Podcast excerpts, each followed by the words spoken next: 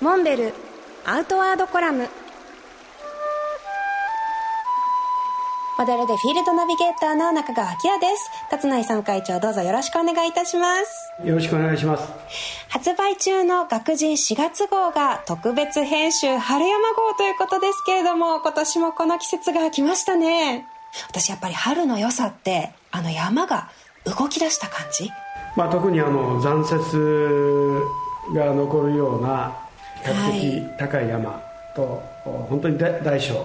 もうさまざまな、まあ、獣たちが動き出す、うん、まあ、そういう、はい、あのなんかワクワクするようなこういう時期ですよね。そうですよね。春山でも春の雪っていうのがあるんですよね。はい。あのキラちゃんなんかどっか思い出残るような残雪の山ってあります？でもやっぱりあの立山の方の残雪にもね味わったことあるし、うんうんうん、あとは、まあ、白馬とか、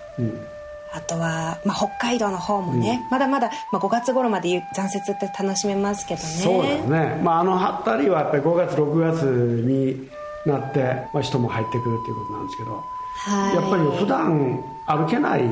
森の中に雪の上だと入っていけるんですよね、